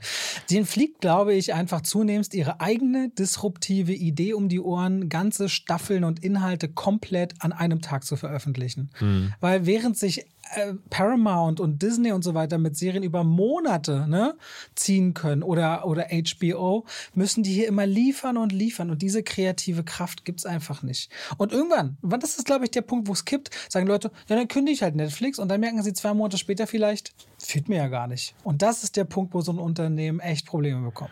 Wenn die Kunden irgendwann sagen, fehlt mir ja gar nicht, gibt ja noch genug anderes. Na, was die Content angeht, gibt es wirklich fast nichts, was mir fehlen würde, weil die, äh, die alten Sachen, das sind Sachen, die mich interessieren würden, der Backkatalog an Filmen ist verschwindend gering. Neue Eigenproduktionen, die, über die reden wir hier in einer Tour und Bird, Bird Box Barcelona ist einer davon. Müssen wir Äh, mal gucken, was es dieses Jahr eigentlich gab, was uns gefallen hat. Nimona, die Arnold Schwarzenegger-Doku. Ja, die, Se- also bei den Serien hat man noch häufiger mal einen Treffer. Ähm, ich wüsste jetzt aber auch aus dem Stand nicht viel mehr. Dama letztes Jahr, aber dieses Jahr? Oder war Dama diese? Nee, war letztes Jahr, ne? Ja. Äh, eigentlich muss man sagen, wenn pro Jahr so deine vier, fünf Sachen richtig gut sind, dann ist das ja auch mal okay, weil wenn du überlegst, wie viele Filme die großen Studios pro Jahr in die Kinos bringen und wenn dann fünf bis sechs gut sind, dann ist das überragend. Ich, ja, also du kriegst bei Netflix zum Beispiel, glaube ich, 4K auch erst ab 18 Euro. Das finde ich auch krass, dass die 4K-Verschlüsselung Ja, nicht günstiger mach ist. deine Library größer. Ich weiß, dass es jetzt natürlich ein bisschen schwieriger ist, weil jeder seine eigene Streaming-Plattform Ja. hat und sich dann ja auch da rauszieht aus dem Netflix-Konglomerat. Aber versuch es. Dann mach alte Klassiker. Irgendwas, damit du nicht ständig Content raushauen kannst, äh, musst, der dann eben so ist wie Bird Box Barcelona. Weil, also ich frage mich, wann der Punkt kommt, wo die Leute sagen, okay, Netflix, das kann man sich ja wirklich gar nicht mehr antun. Na, und große Regisseure schauen sich anderweitig um. Also Martin Scorsese hat Irishman noch für Netflix gemacht, ist dann jetzt aber bei Apple, weil das ist ein anderes qualitatives Umfeld mit viel weniger Produktion. Ähnliches gilt für Ridley, nicht Ridley Scott, doch Ridley Scott ist Napoleon. Napoleon, Ja, schauen sich um und dann suchen die sich noch ihre Partner für die Kinoauswertungen. Und da fühlen sich natürlich solche Regisseure viel besser aufgehoben. Okay, Bird Box Barcelona. Nimona habe ich gerade schon durchklingen lassen. Fand ich ganz toll. Danke nochmal für den Tipp. Äh, auch von vielen Zuschauern bekommen. Für mich nach Spider-Man Across the Spider-Verse mein zweitliebster Animationsfilm dieses Jahres. Für mich genauso viel Herz, wie es hinten raus brauchte. Super schön und witzig und herzlich. Ich fand die Welt, das Worldbuilding auch toll und ich mag den Look. Ich finde es gerade ein tolles Beispiel dafür, dass, wenn es nicht bis zum letzten Haar durchanimiert ist, äh, dass immer die Geschichten zählen. Nicht die Verpackungen. Und das ist bei Barbie so geil. Verpackung geil, Geschichte geil. so, das ist die richtige Reihenfolge aus meiner Sicht. Jetzt sage ich dir noch mal kurz was zu dem fünften Insidious-Teil. Oh ja. Ja. Der, Also, war, der wurde ja der Presse nicht Der gezeigt. der Das heißt, du bist normal ins Kino gegangen? ja, aber ich verstand auch, warum er der Presse nicht gezeigt wurde.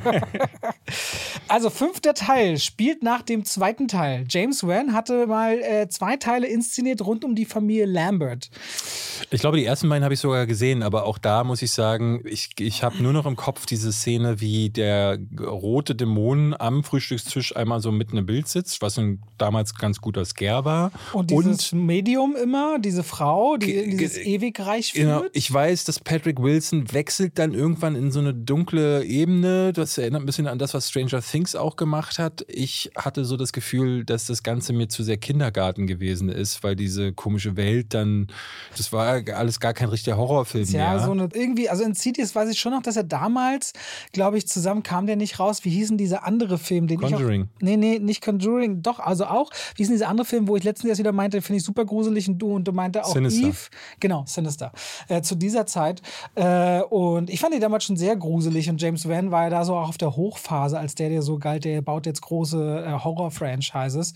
Auf jeden Fall, Teil 5 spielt nach Teil 2 und Teil 3 und 4 sind eigentlich Prequels. Aha. Und es geht wieder um die Familie Lambert, jetzt zehn Jahre später. Der Vater ist so entfremdet von der Familie, sein Sohn geht aufs College, Dalton heißt er, und er bietet ihm an, ey, soll ich dich zum College fahren? Halt so eine weite Fahrt, wo man ein bisschen reden kann, aber da kommt auch keine Chemie zustande.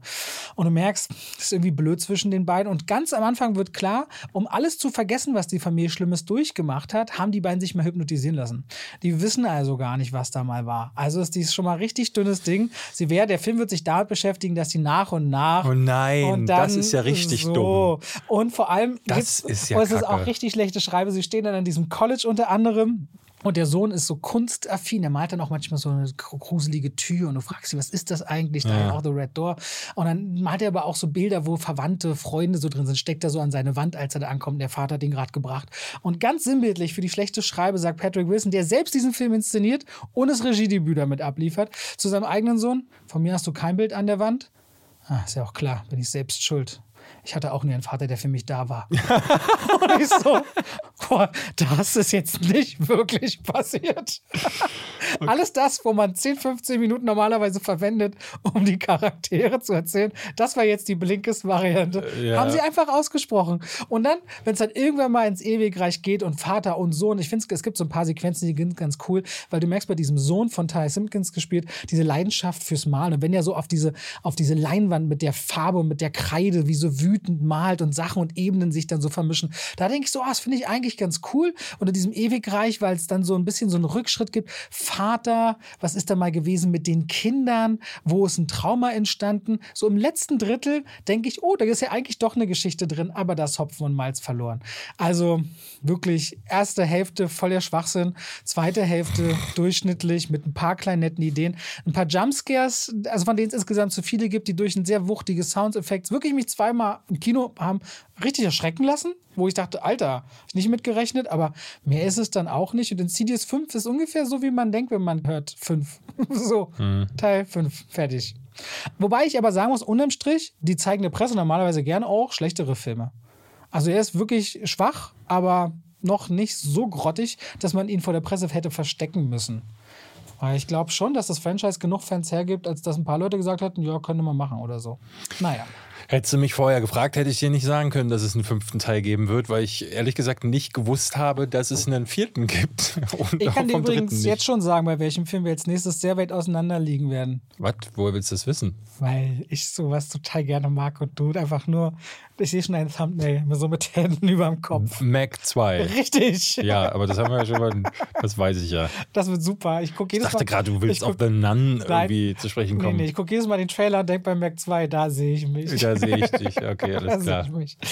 Ich, hatte tatsächlich letzte Woche, ich war ja krank ja. und habe dann aber, es war so stille Krankheit. Kennst du das, wenn du keine klassischen Krankheitssymptome hast? Und ich habe dann am Sonntag nur geschlafen, nur. Also ich war wirklich, ich konnte nicht aufstehen, so schlecht ging es mir. Am nächsten Morgen bin ich aufgestanden und ähm, da war die Presseverführung von Rera. Für mich so ein bisschen nach, so typisch hat das auch mal äh, für nach Lebensmittelvergiftung eigentlich. Ich weiß nicht, aber es ging zwei Tage durch. Ja, also so, das ist so also massiv, so kurz und dann sofort ja. klingt. Ich bin nämlich am Montag tatsächlich noch in die Presseverführung Einführung von Reragu Rendezvous gegangen, bin da aber leider wirklich fast eingeschlafen. Was nichts mit dem Film zu tun hatte, sondern ich merkte, mir geht es halt wirklich einfach noch gar nicht gut. Startet ähm, der nicht in Ewigkeiten erst? Oder? Der kommt im August. Der, ich darf auch noch nicht drüber sprechen, deswegen will ich da jetzt ah, nichts zu sagen. Okay. Aber da habe ich auch gedacht, ähm, ist sehr lustig, dass ich mich hier ins Kino wirklich geschleppt habe und jetzt diesen Film hier gucke, äh, der aber genau die richtige Unterhaltung führt. Wenn du so an der Schwelle zum Tod bist. das ist doch die Zielgruppe. Ah, das würde ich gar nicht sagen. Der, Nein, der Reihe, diese ganze Reihe läuft immer erfolgreicher in Süddeutschland in erster ja, Linie. Ja, ja. Ich glaube, die haben immer zwischen einer halben Million oder über eine Million Zuschauer. Und du hast die Reihe ja auch irgendwie mögen gelernt, weil du sie bei deiner Verwandtschaft in München passiv erstmal mitgenommen hast. Nee, ja, ich habe damals, mein Vater hat das geguckt und ich saß daneben, ich habe kein Wort verstanden, weil die mhm. Bayern ja alle ganz krass. Die Witze habe ich auch nur im Ansatz gehört und dachte so, was ulmelt der sich da jetzt gerade eigentlich so? Und Jahre später kam das dann halt so, dass letztes Jahr war zum Beispiel dieser eine, ich weiß gar nicht mehr, die heißen ja alle so komisch. Und dann auf Letterbox hatten dann ganz viele Leute die Chats auch geschrieben, ja, der neue Eberhofer, wieder Knaller. Und ich dachte, ach, die haben schon einen Namen, Eberhofer Krimis, weil der. Eberhofer Krimis? Äh, äh, ja, und ich dachte so, ja, und diesen Kult, wie der so schleicht. Wir zusammen, ohne drüber nachzudenken. Ach Quatsch, ich kann. Dampfnudelblues? Griesnockerl-Affäre. Griesnockerl-Affäre? Der aktuelle Reragu-Rendezvous, der letzte Gibt's war. was mit Semmelknödel? Ja, Semmelknödel Blues. Ja, das könnte sein. Äh, aber ich glaube, es ist jetzt der siebte Film oder sowas, oder? Der achte. Okay. Der achte. Darüber reden wir dann. Hast du noch was? Nee. nee ne? Talk to Me startet nächste Woche. Den nehmen wir nächste Woche mit. Ich habe noch die Outlaws, aber das kann man vergessen. Okay. Das ist so Netflix, äh, lassen die Leute nebenbei laufen. Willst du den Leuten noch kurz was über den Streik erzählen? Ja, warum fragst du? Willst du nicht über den Streik reden, David? Willst du auch streiken? Nee, ich habe nur gerade eine E-Mail bekommen. also, was passierte? Was war das für ein Tag? Donnerstag? Ich glaube, letzte Woche Donnerstag. Aha. Vor einer Woche äh, trug sich Folgendes zu, beziehungsweise Hintergrund ist, die Zack AFTRA, äh, die haben wir vorhin schon gesagt, für das Lang steht es quasi die Schauspielergilde und die vertritt roundabout 160.000 Künstler aus dem Radiogeschäft, aus dem Filmgeschäft, Schauspielerinnen, Schauspielerinnen, Moder Moderatoren. Man muss vielleicht dazu sagen, ähm, dass wenn du in den USA in einem Film oder glaube ich auch in einer Serie mitspielen willst, musst du Teil der Zack AFTRA werden. Das war nämlich so eine Sache. Kali meinte so, nee, äh, dann sind einfach alle die raus, die nicht Teil der Zack AFTRA sind. Ich so, musst du ja aber, wenn ja, du da drüben ja, mitspielst. Dann bleibt da einfach nichts mehr übrig. Ja. Die haben ähnlich wie die Autoren, über die wir mal ausführlich geredet haben, hier auch in regelmäßigen Abständen neue Verträge, die sie aushandeln. Der letzte Vertrag, der ist 2020 verhandelt worden und galt drei Jahre und lief dann aus. Und da wurde sich versucht, wieder mit der gleichen Gegenseite wie die Autoren, die AMPTP, Alliance of Motion Pictures and Television Producers, also Filmstudios und äh, Streamer, äh, Streaming-Plattformen auszuhandeln, wie denn da die neuen Vergütungen sind. Und auch hier ist im Grunde das Kernthema, dass die Streaming-Landschaft so disruptiv war, dass sie auch die Schauspieler keine Auswertungen bekommen, äh, großartig von DVD oder Blu-rays, die da nicht existieren oder Fernsehausstrahlung, weil alles auf Streaming-Plattformen bleibt. Und die Frage dann äh, damit im Raum steht, ja, wo bleiben sie denn dann finanziell hängen? Und das zweite große Thema ist genauso KI, das Verwenden von künstlicher Intelligenz. Auch da sehen Schauspieler sich bedroht. Und dann gab es einen Versuch, über vier Wochen noch mit Schlichter eine Einigung zu finden und das alles lief aus. Und in zwei Abstimmungsdurchlaufen wurde beschlossen, dass die SAG AFTRA jetzt in Streik tritt. Und so ist Fran Drescher, die kennt ihr vielleicht als die Nanny, äh, vor die Kameras getreten, hat eine sehr emotionale Rede gegenüber diese Studios gehalten, dass sie in einer Zeit leben, wo Gier und Wall Street und Aktien mehr bedeuten als die Leute, die überhaupt erst das möglich möglich machen, dass Filme und Serien existieren und dass sie ab jetzt äh, streiken werden, bis sie natürlich eine Einigung finden. Und so haben sich jetzt Schauspielende angeschlossen an die Autoren. Und jetzt können natürlich einige von euch sagen, ja, die haben doch alle Millionen und so weiter. Diese A-Lister, also wir reden von 160.000 Leuten. Diese A-Lister, das sind vielleicht ein paar hundert Leute. Und nicht mal 85 Prozent der Menschen, die in dieser Gilde sind, können von ihrem Beruf leben. Das heißt, die Schauspielern, und da sind viele Beispiele jetzt die Tage, auch als Memes, als Reels, als TikToks, was auch immer von Leuten umhergegangen, die in bei verschiedenen Serien Bekannte sind und spielen und dann zeigen, was für ein Auto sie fahren, dass sie in WGs wohnen und so weiter und so fort. Mein Lieblings-TikTok ja. ist eigentlich schon ein bisschen älter. Da hat eine der Schauspielerinnen von Orange is the New Black hat eine Mitteilung bekommen, der S. Äh, Zac Eftra. Und zwar ging es da um die Tantiemen, die sie im Ausland mit Orange is the New Black eingenommen hat.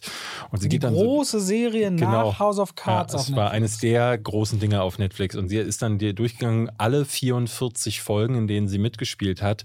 Und dann sieht man dahinter wieder Beträge stehen wie 2 Cent 4 Cent und am Ende, sie scherzt dann noch so, boah, endlich die Tantiemen aus dem Ausland, dann bin ich ja jetzt reich.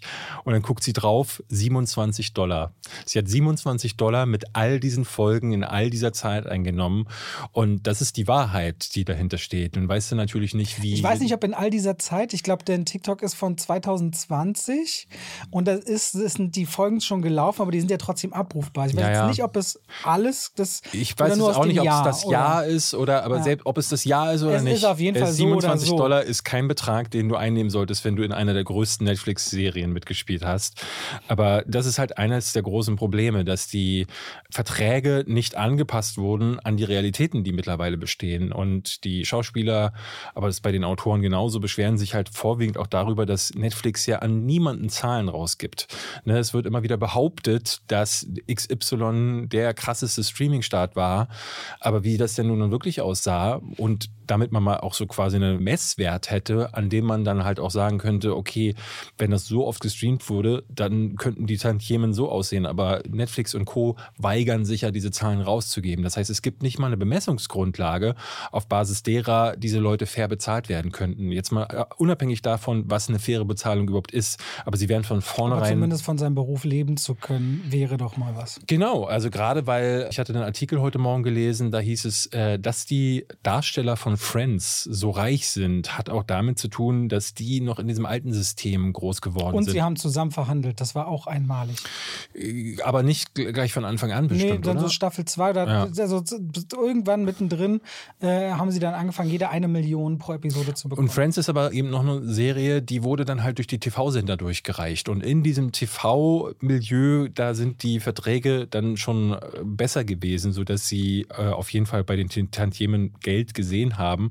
Und das findet jetzt halt gar nicht mehr statt bei den Streamern. Und wenn du nur über diese Streamer funktionierst, also nehmen wir jetzt zum Beispiel mal an, Henry Cavill, der bei The Witcher Staffel 1 und 2 mitgespielt hat, 3 gibt es ja jetzt auch, dann hat er Enola Holmes, glaube ich, auch 1 und 2 gemacht. Ja. Und also das gibt so Leute, die jetzt seit Jahren nur noch da stattfinden. Aber die werden auch andere Verträge haben. Ja, wobei, weißt du es, ich weiß es nicht so. Und äh, äh, also von daher, es gibt da auf jeden Fall ein Bedürfnis ähm, und glaube ich auch eine Notwendigkeit, dass das angepasst wird. Aber es gibt auch genügend Leute, und das finde ich eigentlich gar nicht unspannend, die sagen, dass genau jetzt auch diese Blase platzen könnte, die, bei der man sich ohnehin fragen muss, wie ist es überhaupt eigentlich möglich, so ein Geschäftsmodell wie Netflix aufrechtzuerhalten?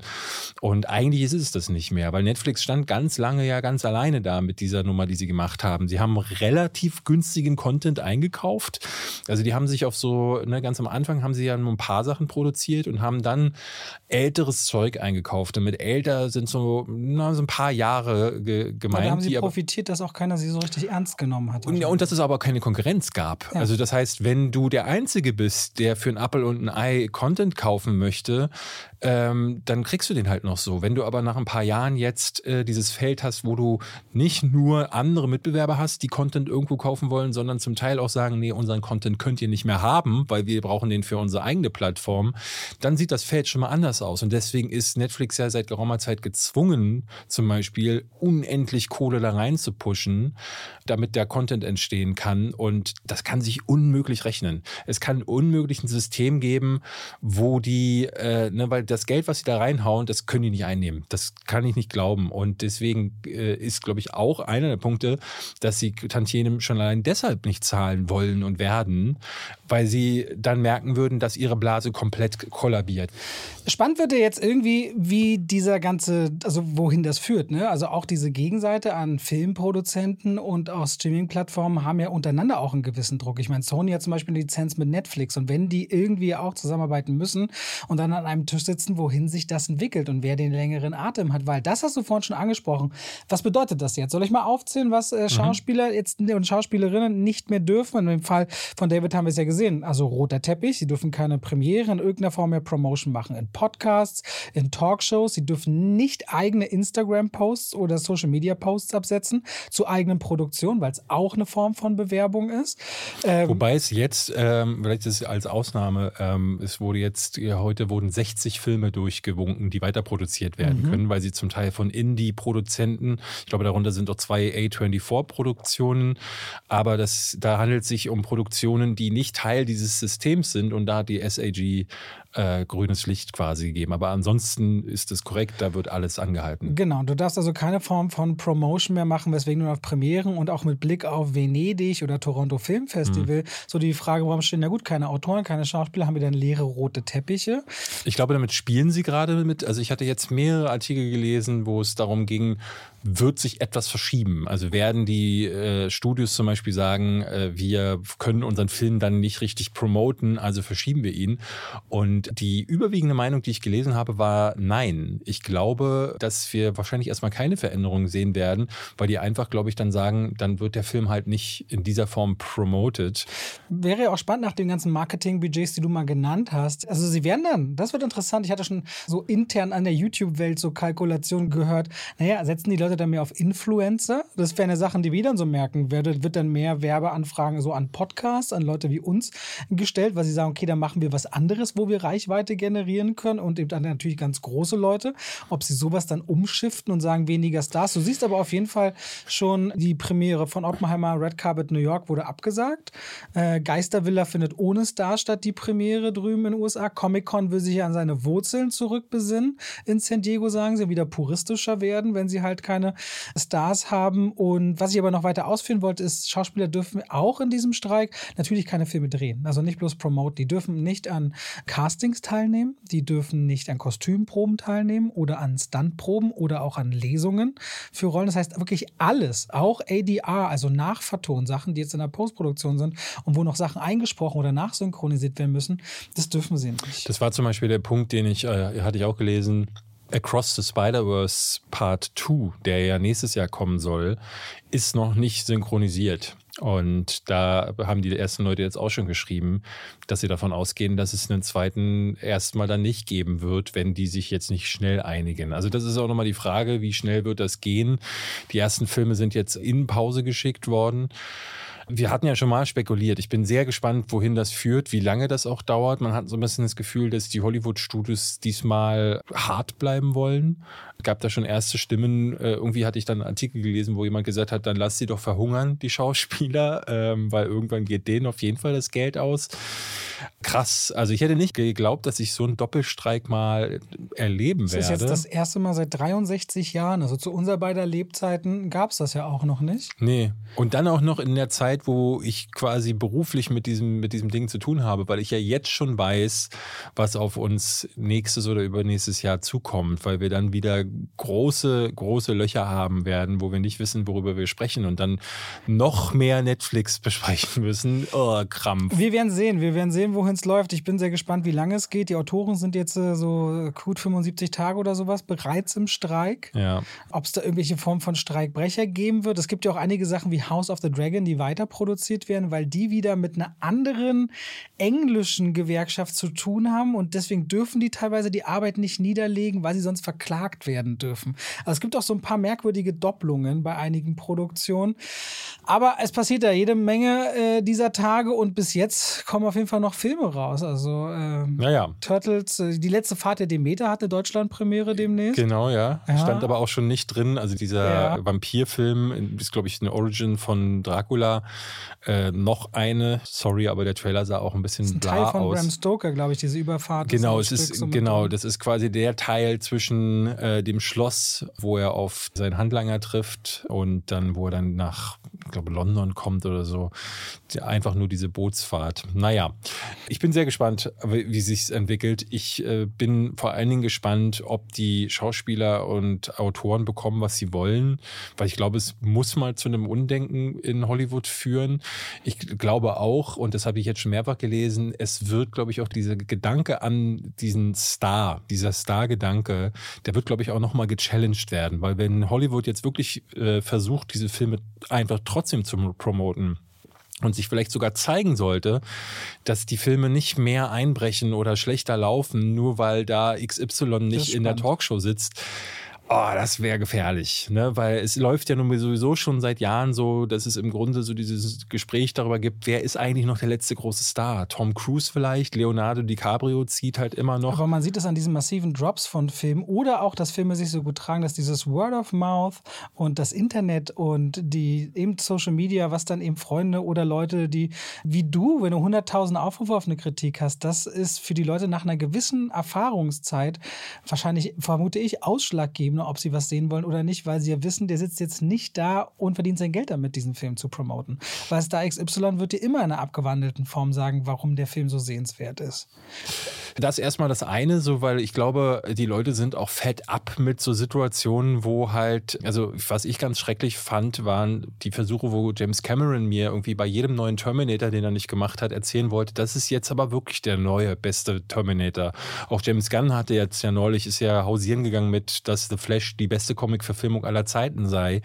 Und dieses Promo-Geschwafel kann keiner mehr hören. Und mittlerweile sind ja auch die Late-Night-Shows dazu übergegangen, dass sich halt die Stars mit Jimmy Fallon in Rap-Battles mit Torten beschmeißen. Da geht es ja schon auch schon gar nicht mehr wirklich um die Promo. Wer weiß, vielleicht ist das auch gar nicht mehr notwendig. Auch das wäre mal erfrischend. Ich glaube, dass es echt einen frischen Wind braucht für die Filmindustrie. Und man merkt das manchmal auch. Ich finde, auch in Deutschland sind es ja verlängerte Arme von dem, wie letztendlich ja auch in den USA gedacht wird und wie Strategien aufgebaut werden. Und gerade nach Corona merkt es so wieder, sie gehen so ganz zurück zu klassischen Premieren, aber man sieht, dass die Leute, die normalerweise am roten Teppich stehen, mal bei wenigen Ausnahmen, wenn Harrison Ford oder so da ist, wo man nochmal die Chance hat, jemanden zu sehen, das ist weniger.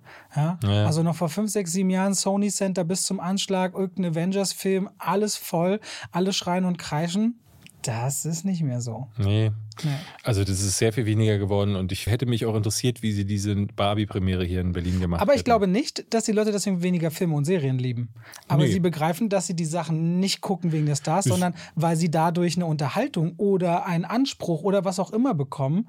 Dass ich glaube, die Menschen rücken sich mehr selbst in den Fokus und sagen, was gibt mir das, statt nur mitzugucken, weil es gerade angesagt ist. So habe ich zum Beispiel manchmal das Empfinden. Ich glaube, das Überangebot ist einfach so groß, weil du halt aus allen Richtungen wirklich angeschrien wirst von Content. Und da nehmen wir jetzt mal auch mit rein, dass es auch bei Videospielen ja ähnlich aussieht und bei allen anderen Themen.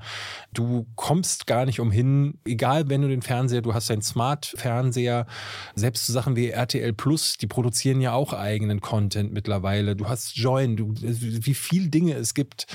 Und ich glaube, dass die Leute einfach gar nicht mehr ins Kino gehen müssen. Weil das muss man mal sagen, das hatte heute auch jemand geschrieben. Wenn du mit der gesamten Familie ins Kino gehst und jedem Kind Popcorn holen willst, bist du mit 100 Euro dabei.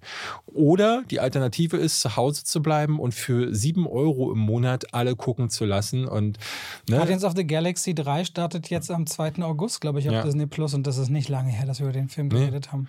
Und warum sollte man da, ne, du, du, du siehst jetzt äh, in den es USA. Es gibt natürlich Gründe. Kino als Ort und Leinwand und mhm. so. Es gibt Gründe. Aber du siehst auch, und das ist äh, sehr interessant, du siehst zum Beispiel jetzt in den USA ist ja gerade da eine ganz große Geschichte, Sound of Freedom, wirst du mitbekommen haben, ja. ne? hat es mir auch geschickt. Wieder Platz zwei der Charts jetzt äh, ja. und hält sich stabil. Hatten uns auch viele Leute geschickt, warum wir darüber nicht reden, ob wir auch so Systemlinge sein oder sowas wie ich, zumindest ich, bei mir. Ich kann den Film gar nicht sehen und ich Nein, will nicht über was Film, reden, was ich nicht sehen nee, kann. der Film kommt nicht in Deutschland, weil es halt so ein Christending ist wieder. Da gibt es ja immer wieder diese, also die Angel Studios, von denen der kommt. Das ist so eine typische Produktionsfirma, die sich mit glaubensbasierten Filmen auseinandersetzt. Da gibt es ja eine ganze Menge. Auch Nicolas Cage hat ja solche Filme schon gemacht. Und da ist einer gerade durch die Decke gegangen, der jetzt über 100 Millionen eingespielt hat und damit andere Filme im Schatten stehen lässt, äh, wo Jim Caviezel, den man im Grunde seit äh, Passion of the Christ nicht mehr auf der großen Leinwand gesehen hat, so Kinderverschleppungsring aufdeckt. Er spielt irgendwie eine wahre Person und das ist da groß in der Kritik. Ich habe so ein bisschen das Gefühl, man kann das ein bisschen übersetzen mit dem, was Manta Manta 2 hier war, wo wir auch diese Gegenbewegung regelrecht hatten, die gesagt haben, was, alle regen sich über Manta Manta auf, dann gehe ich erst recht rein. Beziehungsweise war eher so, dass die Leute Till Schweiger unterstützen wollten, der sich ja am Tag vom Start von Manta Manta dann gegen die Klimakleber... Ja, das, die wollten eher diese Haltung Genau, aber das, das ist da drüben mit Sound of Freedom gerade genau dasselbe. Da wird ja gerade behauptet, dass die Medien versuchen, diesen Film verschwinden zu lassen, äh, weil diese ganzen QAnon-Leute, äh, zu denen ja Jim Caviezel unter anderem gehört und auch Mel Gibson, der den Film ja fröhlich bewirbt. Das sind ja äh, Leute, die sich immer wieder hinstellen und sagen, die Eliten trinken das Blut unserer Kinder und die Leute, die einfach gegen Anti-Woke sind, die haben jetzt da wieder einen Film gefunden, wo sie reingehen können der mal was anderes ist. Und wir haben den Film jetzt natürlich noch nicht gesehen, aber was ich äh, im Grunde nicht uninteressant finde, ist, dass man mit so einem mittelbudgetierten Thriller. Die sind ja fast völlig verschwunden aus dem Kino. Du hast ja nur so Sachen wie, ne, wir haben heute über Insidious 5 gesprochen. Da steckt ein Jason Blum 5 Millionen, vielleicht 10 Millionen rein. Das ist dann aber auch für den auch schon teuer. Neulich haben wir ja mal darüber gesprochen, was jetzt zum Beispiel einen Megan gekostet hat. 17 Millionen, glaube ich. 16 Millionen. Dann. 16 Millionen, so, ne? Und aber 70 eingegeben. Aber so einen 40, aber so, ein, so sagen wir mal so ein 30 oder 40 Millionen Dollar Thriller. So, das gibt's nicht mehr. Ne? David Fincher macht jetzt, glaube ich, auch The Kid Killer, den neuen Film äh, mit Michael Fassbender, macht, glaube ich, auch für Netflix oder für irgendwas anderes. Und die machen das alles noch für die Streamer. Im Kino landen solche Filme nicht mehr. Und du siehst an Sound of Freedom, jetzt mal davon abgesehen, dass das auch noch andere Hintergründe hat, du siehst aber, es gibt ein Publikum, das diese Filme sehen wollen würde. Und die werden aber einfach nicht mehr bedient, weil du entweder alles ab einer gewissen äh, Schwelle hast, nämlich Barbie mit 100 Millionen, Oppenheimer. Und nee, Barbie hat, glaube ich, 150 gekostet oder 120. Ich glaube, Barbie hat 120 gekostet und Oppenheimer hat 100 gekostet. Ich habe heute die Zahlen gesehen. Und das sind dann schon die günstigen. Und darunter findet ja dann nur noch so im wirklich kleinen, schmalbrüstigen. Vielleicht ändert sich das alles, was nach diesem Streik kommt, dass man auch da dann sagt, hm, okay, gucken wir mal. Schauen wir mal. Für diese Woche bedanken wir uns fürs Reinhören, liebe Leute. Und dann hören wir uns nächste Woche wieder. Aller Voraussicht nach mit dem Gast, der letzte Woche weggefallen ist, weil wir ja nicht aufgenommen haben. Äh, da dann aber mehr nächste Woche zu. Macht's was sagen gut. Tschüss. Tschüss.